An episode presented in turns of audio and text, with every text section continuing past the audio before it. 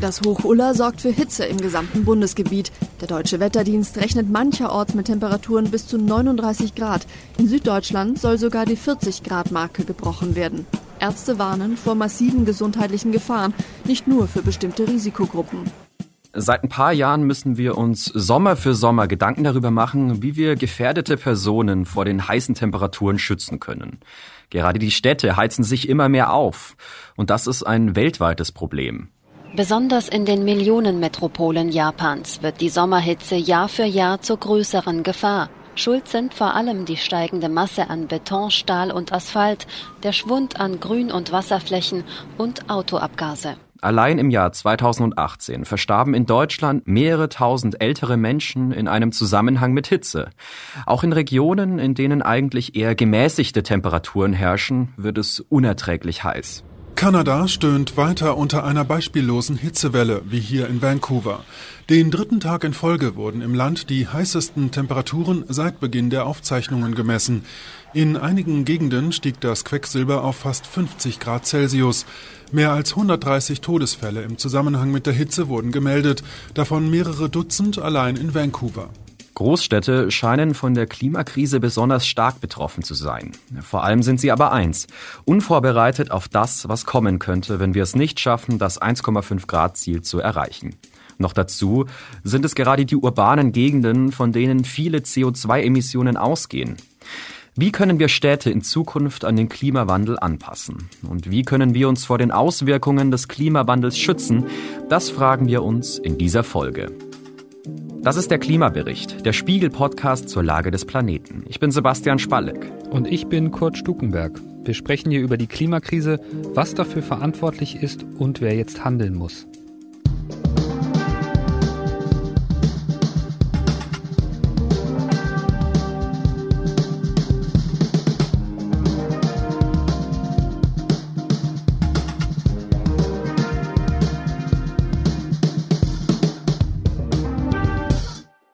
Der heutige Sponsoring-Partner ist die Boston Consulting Group. Keiner kann den Klimawandel stoppen, zumindest keiner allein. Die Boston Consulting Group arbeitet jeden Tag mit Entscheidern aus Wirtschaft, Politik, Gesellschaft, NGOs und Regierungen an einem gemeinsamen Ziel, einer klimaneutralen Welt. Die Boston Consulting Group bringt weltweit Expertinnen und Experten mit Kundinnen und Kunden zusammen, um diese Transformation mit gebündeltem Know-how zu beschleunigen und nachhaltig zu implementieren. Dabei entstehen klimafreundliche und profitable Lösungen. So wird Klimaschutz nicht nur zur gesellschaftlichen Notwendigkeit, sondern zum Treiber von Wettbewerbsvorteilen und wirtschaftlichem Erfolg. Nie war es wichtiger als jetzt, gemeinsam zu handeln. Group Up for Climate. Weitere Informationen auf bcg.com. Kurt ist stellvertretender Leiter unseres Wissenschaftsressorts. Er ist Experte beim Spiegel für Fragen rund ums Klima. Hi Kurt, Hitzetote, wir haben es gerade schon gehört. Wie kommt das? Wem kann das passieren? Es gibt Menschen, die sind besonders gefährdet bei Hitze. Das betrifft zum Beispiel Alte. Aber im Prinzip kann das jedem passieren. Der Mensch hat eine bestimmte Betriebstemperatur, innerhalb derer er ganz gut funktioniert, wenn man das so sagen kann. Und wird die überschritten, wird es irgendwann kritisch. Das ist so bei ungefähr 41 Grad Kerntemperatur der Fall. Alles klar, es wird also zu heiß und man klappt um. Stichwort Hitzestress. Genau, es kommt aber nicht nur auf die Hitze an, sondern auch auf die Luftfeuchtigkeit. Der Körper hat ja verschiedene Mechanismen, um sich zu regulieren und wenn es zu warm wird, dann fängst du erstmal an zu schwitzen. Das bringt aber nur dann was, wenn der Schweiß auf der Körperoberfläche auch verdunsten kann. Das geht aber nicht so richtig, wenn die Luftfeuchtigkeit besonders hoch ist. Dann versagt sozusagen das Kühlsystem. Dann bekommst du irgendwann einen Hitzekoller oder dann irgendwann einen Hitzschlag. Hm. Ich habe es ja eingangs schon erwähnt. Im Zusammenhang mit Hitze sterben tatsächlich nicht wenige Menschen. Wenn wir jetzt an Naturkatastrophen denken, dann hat das oft mit Stürmen oder Tsunamis zu tun. Aber denkst du bei so krassen Hitzewellen wie 2003 oder 2018, könnte man sogar auch von Naturkatastrophen sprechen? Ja, also ich finde ja, zumal wenn man sich die Opferzahlen anschaut, die Hitzewelle 2003 soll in Deutschland Berechnungen zufolge ungefähr 7600 Menschenleben gefordert haben und In dem Jahr war es ja auch europaweit sehr heiß. Da geht man ungefähr von der zehnfachen Opferzahl aus. Das sind schon krasse Zahlen, finde ich, über die wenig gesprochen wird. Ja, aber Naturkatastrophen klingen ja auch immer so ein bisschen nach, naja, da kann man halt nichts machen. Ja, aber tatsächlich tun wir Menschen sogar richtig viel dafür, dass die Lage sogar noch schlimmer wird. Denn wenn wir den Treibhausgasausstoß nicht senken, dann gehen Modelle davon aus, dass es viele zusätzliche Hitzewellen pro Jahr geben wird, auch in Deutschland. Das heißt, wir machen einiges dafür, dass das Problem sogar noch größer wird. Mhm, okay. Und die Temperatur steigt infolge des Klimawandels ja jetzt schon immer weiter, über Landmassen wie Deutschland sogar noch etwas schneller als im gemittelten Durchschnitt. Und Klimaforscher sagen eben, wir haben schon jetzt eine ungefähr fünfmal so hohe Zahl an Hitzerekorden, wie es in einem stabilen Klima zu erwarten wäre. Und da spreche ich eben von jetzt, gar nicht mal von der Zukunft. Trotzdem habe ich das Gefühl, dass die Verbindung zwischen dem Klimawandel und ganz konkret der Hitze nicht immer hergestellt wird. Stimmt. Also das war das Klima, kannst du eben schlecht sagen. Was du aber sagen kannst, ist, wie stark der Klimawandel die Wahrscheinlichkeit erhöht, dass ein Ereignis in der Intensität auftritt. Okay, kannst du das nochmal genauer erklären? Also es gibt da die Erklärung mit den Würfeln.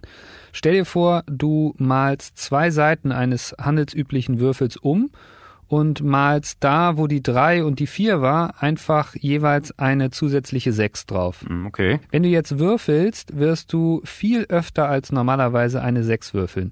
Jedes einzelne Mal, wo das dann passiert, weißt du aber trotzdem nicht, ist das jetzt eine der Sechsen, die ich zusätzlich draufgemalt habe, oder ist das sozusagen eine normale Sechs? Also hätte ich die sowieso gewürfelt, auch wenn ich den Würfel so gelassen hätte, wie er eigentlich war. So, und jetzt gibt es halt Leute, die jedes Mal, wenn eine 6 kommt, sagen, oh, Klima. Und es gibt Leute, die jedes Mal, wenn eine 6 kommt, sagen, ja, nee, das, das hättest du ja eh gewürfelt. So, und tatsächlich haben beide recht, aber die eins bei der einzelnen 6 zu sagen, das war Klima, ja, oder nein, das war nicht Klima, das geht halt nicht. Was du aber weißt, es ist viel wahrscheinlicher geworden, eine 6 zu würfeln.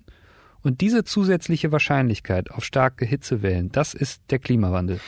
Aber kann man dieses Spiel nicht auch irgendwie umdrehen und versuchen, reale Wahrscheinlichkeiten zu errechnen, wann es zu solchen Katastrophen kommt? Es gibt schon Forscherinnen und Forscher, die das etwas stärker herauszufiltern versuchen. Das nennt sich Attributionsforschung. Also die versuchen den Anteil des Klimawandels an der Wahrscheinlichkeit eines Ereignisses zu berechnen.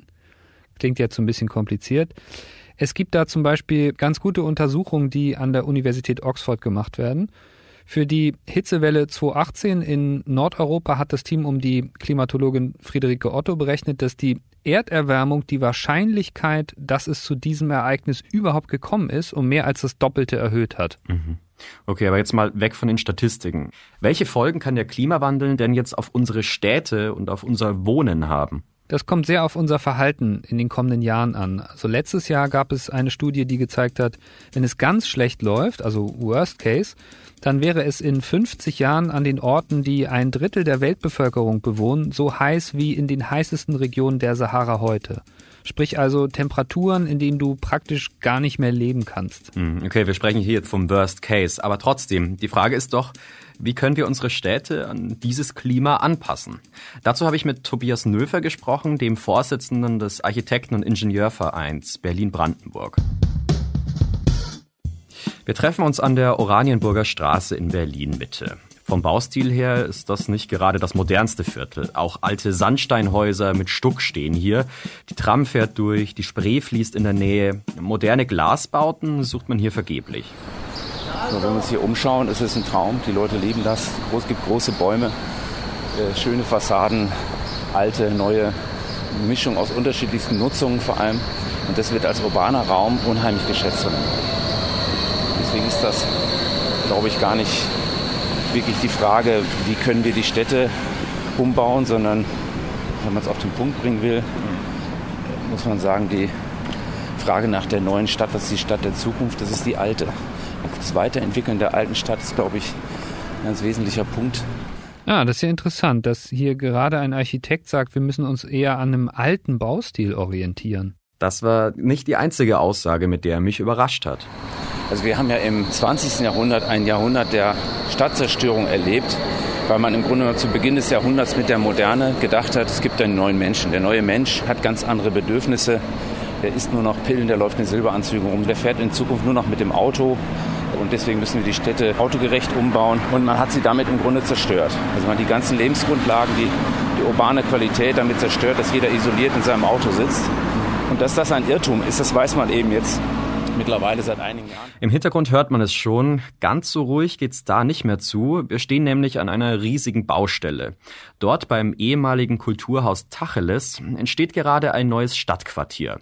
Laut Tobias Nöfer ein Bauprojekt, das sich ideal an das Klima der Zukunft anpasst. Ja, das heißt am Tacheles.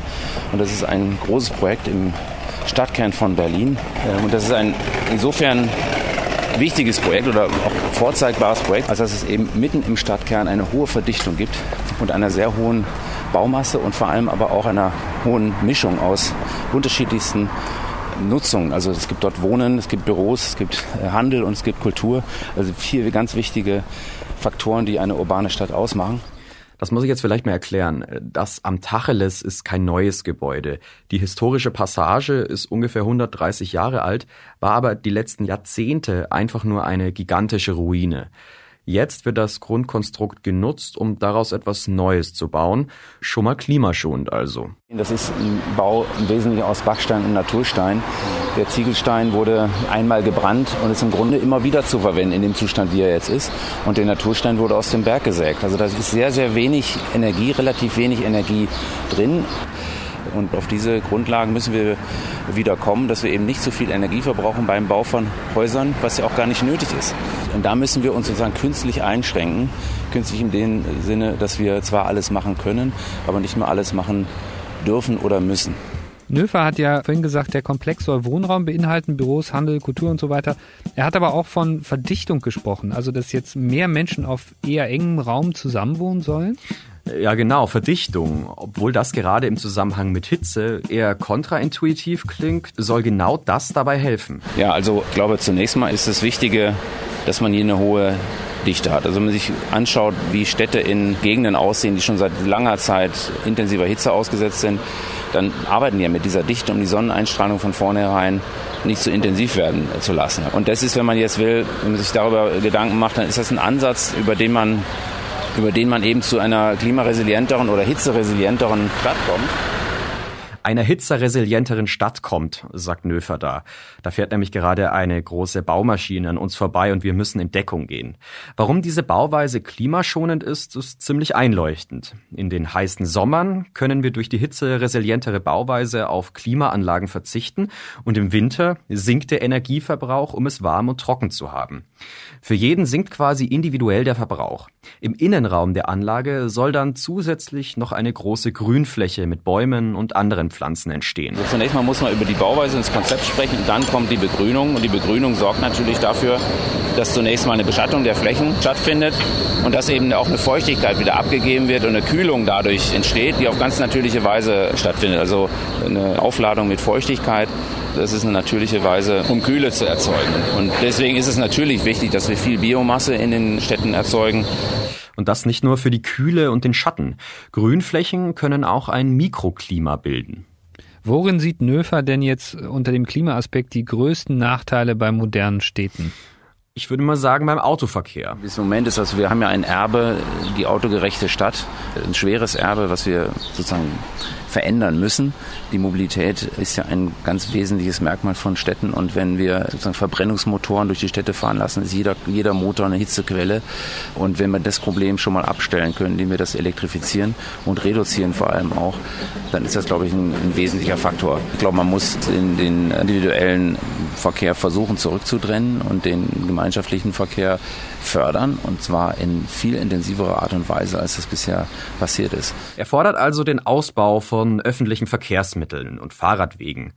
Das ist natürlich einfach gesagt, wenn man im Zentrum Berlins lebt. Gerade Einkommensschwächere wohnen ja eher außerhalb der Stadt und sind aufs Auto angewiesen. Ein Problem, das auch Nöfer erkannt hat, das sich aber mit einer eher verdichteten Bauweise lösen ließe. Wenn man sich die, die Wohnungsbauprojekte der öffentlichen Wohnungsbaugesellschaften anschaut, das ist, glaube ich, etwas, was auf Dauer niemals funktionieren wird. Also Großanlagen, Massenwohnungsbau in Gegenden, wo keine Verkehrsanbindung ist, wo man auch eine soziale Monofunktionalität hat, kaum Läden hat und damit zwingt man die Leute wieder zur Mobilität, weil sie keine Läden vor Ort finden und damit hat man die Statistik bekämpft. Aber am Ende ein Lebensumfeld gemacht, was auch keine Zukunft hat. Nöfer will damit sagen, auch wenn derzeit Wohnungen gebraucht werden, typische Plattenbauten sind nicht die Lösung.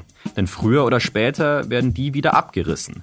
Vor allem das Klima ist hierbei leidtragend. Ein anderes Problem, was zu einer Überhitzung der Stadt führen kann, viel zu viel Asphalt. Ja, wenn wir viele dunkle Flächen haben, viele Asphaltflächen, ja, die eben erstmal die Wärme nicht reflektieren oder die Sonneneinstrahlung nicht reflektieren, sondern aufnehmen, in Wärmeenergie umwandeln, dann müssen wir uns über hohe Temperaturen nicht wundern. Wir müssen also helle Oberflächen haben, wir müssen viel Schatten erzeugen, also vor allem durch Begrünung, durch Biomasse, durch große Bäume, damit die solare Energie einfach reflektiert wird oder eben durch Kühlung, durch Wasserverdampfung umgewandelt wird in eine Kälte. So, und das ist, glaube ich, wenn man das eben überall befolgt, dann, dann kommt man da schon einen Schritt weiter. Entsiegeln ist ein ganz wichtiger Punkt. Also man Flächen nicht weiter pflastert oder nicht, nicht so intensiv pflastert, sondern für Versickerungen sorgt, weil alles Wasser, was in der Fläche versickert, kommt in heißen Zeiten auch wieder raus und erzeugt Kälte. Na, und das sind ganz viele einzelne Aspekte, in denen man da arbeiten kann. Wasser ist hier das Stichwort. Lange waren die Städte auf Entwässerung ausgewiesen und haben viel trockengelegt. Genau das, so Nöfer, sollten wir wieder umkehren, denn auch das spendet Kälte. Äh, deswegen glaube ich, dass man an die natürlichen Ressourcen der Landschaft denken muss. Wie ist die Landschaft ursprünglich gewesen, bevor Friedrich der Große alles trockengelegt hat? Wo waren denn hier die kleinen Bäche, wo waren hier die Flüsse und die Seen? Und da muss man so eine Art Wasserarchäologie betreiben und alte Bachverbindungen wieder zu öffnen und Entwässerungssysteme wieder zu kappen, dass das Wasser sich stärker sammelt und eben nicht komplett im, also in den Flüssen und dann im Meer landet, sondern länger gehalten werden kann. Was ist denn eigentlich mit Frischluftschneisen? Also das liest man ja auch häufiger mal und die stehen ja eigentlich im Gegensatz zur Verdichtung, die er jetzt fordert, oder? Tatsächlich habe ich ihn das auch gefragt. Also Frischluftschneisen findet er vollkommen überbewertet. Das hat man beim Tempelhofer Flughafen zum Beispiel gesehen, wo also der Laie denkt, ja, wenn ich jetzt eine riesige Fläche habe, dann ist die ganz wichtig für die Nachtauskühlung. Was hat sich gezeigt, dadurch, dass es eben im Grunde eine Steppenlandschaft ist, der Flughafen Tempelhof, also eine reine Graswüste, sage ich mal, dadurch entsteht da tagsüber eine sehr große Hitze. Und diese Hitze, die dort dann entsteht, trägt nicht dazu bei zu einer Auskühlung und auch der Windeffekt in der Nacht ist eben nicht so stark, wie man das eigentlich dachte. Man muss das tatsächlich untersuchen, wie ist das faktisch. Man muss es messen und wissenschaftlich feststellen und erst dann kann man die Maßnahmen treffen und nicht, weil man meint, es sei so und der Laie denkt sich seinen Teil und dann versucht er so die Welt zu retten. Ich glaube, da müssen wir viel mehr wissenschaftlich basiert arbeiten. Da gibt es ja durchaus Parallelen zur Pandemie, wo jeder im Grunde Fachmann ist, aber eigentlich keine Ahnung hat. Das war Nöfer übrigens besonders wichtig zu erwähnen. Trotz dieser ganzen Maßnahmen. Die Stadt ist nicht der Ort, um die Welt zu retten.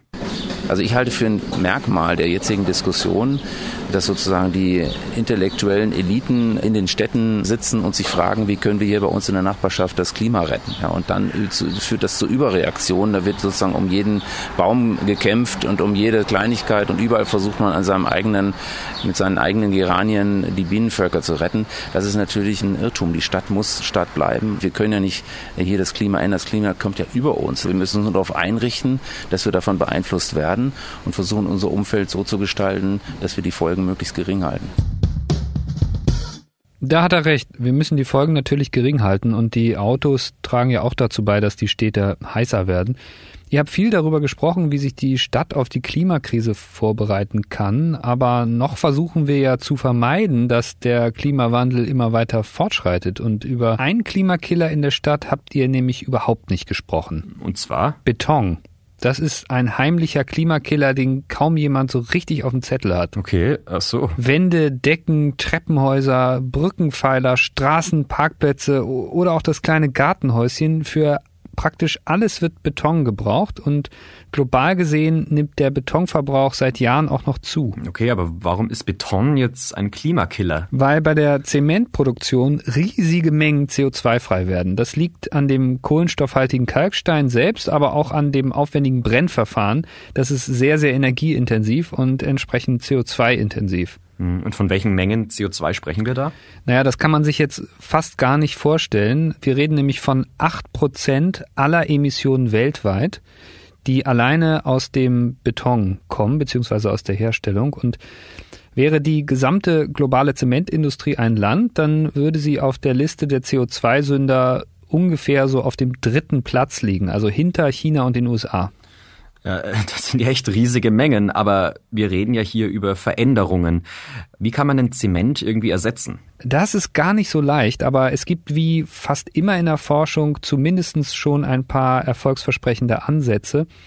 Zum Beispiel am Karlsruher Institut für Technologie. Da haben Forscher vor ein paar Jahren so eine Art Alternativbeton entwickelt und der kommt immerhin schon mit ungefähr 50 Prozent weniger CO2-Emissionen aus. Mhm. Und wie wurde das erreicht? Das hängt unter anderem damit zusammen, dass der bei niedrigeren Temperaturen gebrannt wird. Und die Umsetzung vom Labor zur Marktreife, die dauert jetzt natürlich noch. Da ist man noch nicht ganz so weit. Okay, also wenn der herkömmliche Beton jetzt noch so viele Emissionen hinauspustet, gibt es denn auch Überlegungen, an die Bauweise ranzugehen, also anders zu bauen, um Beton zu sparen? Ja, zum Beispiel in Dresden, da wird dran geforscht und die haben sich einen speziellen Aspekt beim Beton rausgegriffen.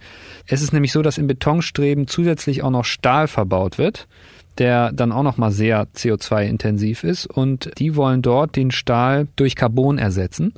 Und das hat den Effekt, dass man bei der Bauweise zwischen 50 oder sogar 80 Prozent weniger Beton braucht, weil man zum Beispiel filigraner bauen kann. Und das Ganze hat aber auch seinen Preis. Inwiefern? Carbon kostet so ungefähr 15 Mal so viel wie Stahl. Entsprechend teuer ist die ganze Geschichte dann. Aber immerhin zeigt das, dass zumindest was die Forschung anbelangt, Konzepte da sind, um den Einsatz von Beton und damit dann auch die CO2-Emissionen deutlich zu verringern. Die müssen jetzt nur noch wirklich richtig in die Fläche kommen und eingesetzt werden. Okay, das klingt jetzt vielleicht ein bisschen naiv, aber gibt es denn nicht ganz andere Baumaterialien auch noch, also neben Beton und Stahl, die weniger CO2-Emissionen ausstoßen? Ich weiß jetzt nicht ganz genau, wie verbreitet das so ist und ich denke schon, dass das für den einen oder anderen immer noch ein bisschen gewöhnungsbedürftig klingt, aber Holz. Und um den ersten Einwand, den sicher jeder hat, gleich mal vorwegzunehmen, bei Holz ist es so, dass vielfach bewiesen wurde, dass Brettsperrholz beim Bauen sogar bessere Brandschutzeigenschaften hat als Stahlbeton, weil der kann nämlich irgendwann bei großer Hitze weich werden und das trifft bei Holz eben nicht zu. Was für mich jetzt aber auch ein bisschen kontraintuitiv klingt. In den vergangenen Folgen haben wir über die Aufforstung geredet. Wir sind quasi froh um jeden Baum, der im Wald steht.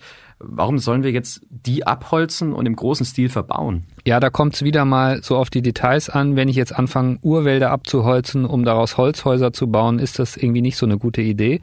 Aber grundsätzlich dient Holzbau dem Klimaschutz, kann man so sagen. Also wenn wir mehr mit Holz bauen würden, dann können wir in Städten quasi bewohnbare CO2-Speicher errichten. Bäume binden ja CO2 beim Wachsen und wenn ich die jetzt fälle und so verarbeite, dass sie eben nicht zersetzt werden oder verbrennen, dann bleibt das CO2 in ihnen gespeichert. Hm, also das CO2, das ansonsten für die Produktion von Beton draufgegangen ist, ist also jetzt in meinen Wänden ganz natürlich gespeichert. Sinnvoll. Das Potsdam Institut für Klimafolgenforschung hat neulich mal versucht zu quantifizieren, welchen Effekt das hätte. Und die haben halt gesagt, würden künftig nur die Hälfte aller städtischen Neubauten mit Holz errichtet, ließen sich jährlich ungefähr 140 Millionen Tonnen CO2 in den Gebäuden speichern und eine ganze Reihe weiterer Emissionen, was du jetzt eben meintest mit Beton, vermeiden, weil du ja eben kein Stahl mehr oder eben kein Beton mehr in dem Maße brauchst. Das heißt, du erreichst durch das Bauen dann negative Emissionen. Hm, und das wird wirklich schon gemacht? Ja, du kannst sogar Hochhäuser mit Holz bauen. Das geht inzwischen alles, ja. Denkst du denn, in Zukunft wird mehr mit solchen alternativen Baustoffen gearbeitet? Davon würde ich ausgehen. Also es wäre jedenfalls echt gut. Also die Vereinten Nationen schätzen, dass bis Mitte des Jahrhunderts Wohnraum für weitere 2,5 Milliarden Menschen in Städten geschaffen werden muss. Das betrifft jetzt vor allem Asien und Afrika und liegt an dem allgemeinen Urbanisierungstrend, aber natürlich auch am Bevölkerungszuwachs und würden wir das jetzt alles mit Beton und Stahl machen, dann wären unvorstellbare Mengen CO2 die Folge. Denke ich also, dass in Zukunft mehr mit solchen alternativen Baustoffen gearbeitet wird? Ja, man muss das sogar. Auch nächste Woche hören Sie wieder den aktuellen Klimabericht mit Kurt Stukenberg und mir, Sebastian Spalleck. Immer dienstags auf spiegel.de, Spotify, bei Apple Podcasts und in allen üblichen Podcast-Apps. Über Feedback oder Themenvorschläge freuen wir uns. Einfach eine Mail schreiben an klimabericht.spiegel.de. Bei dieser Folge wurden wir unterstützt von Ole Reismann und Olaf Häuser. Produktion und Musik übernahm Philipp Fackler. Hier noch einmal ein Hinweis des heutigen Sponsoring-Partners, der Boston Consulting Group. Der Klimawandel ist eine der größten Herausforderungen unserer Zeit. Zu groß für den Einzelnen, aber nicht zu groß, wenn viele gemeinsam als Gruppe handeln. Davon sind wir von der Boston Consulting Group überzeugt. Wir arbeiten mit Akteurinnen und Akteuren aus Unternehmen, NGOs und Regierungen zusammen, um eine dekarbonisierte, nachhaltige Welt zu schaffen. Es ist jetzt Zeit für gemeinsames globales Handeln. Group Up for Climate.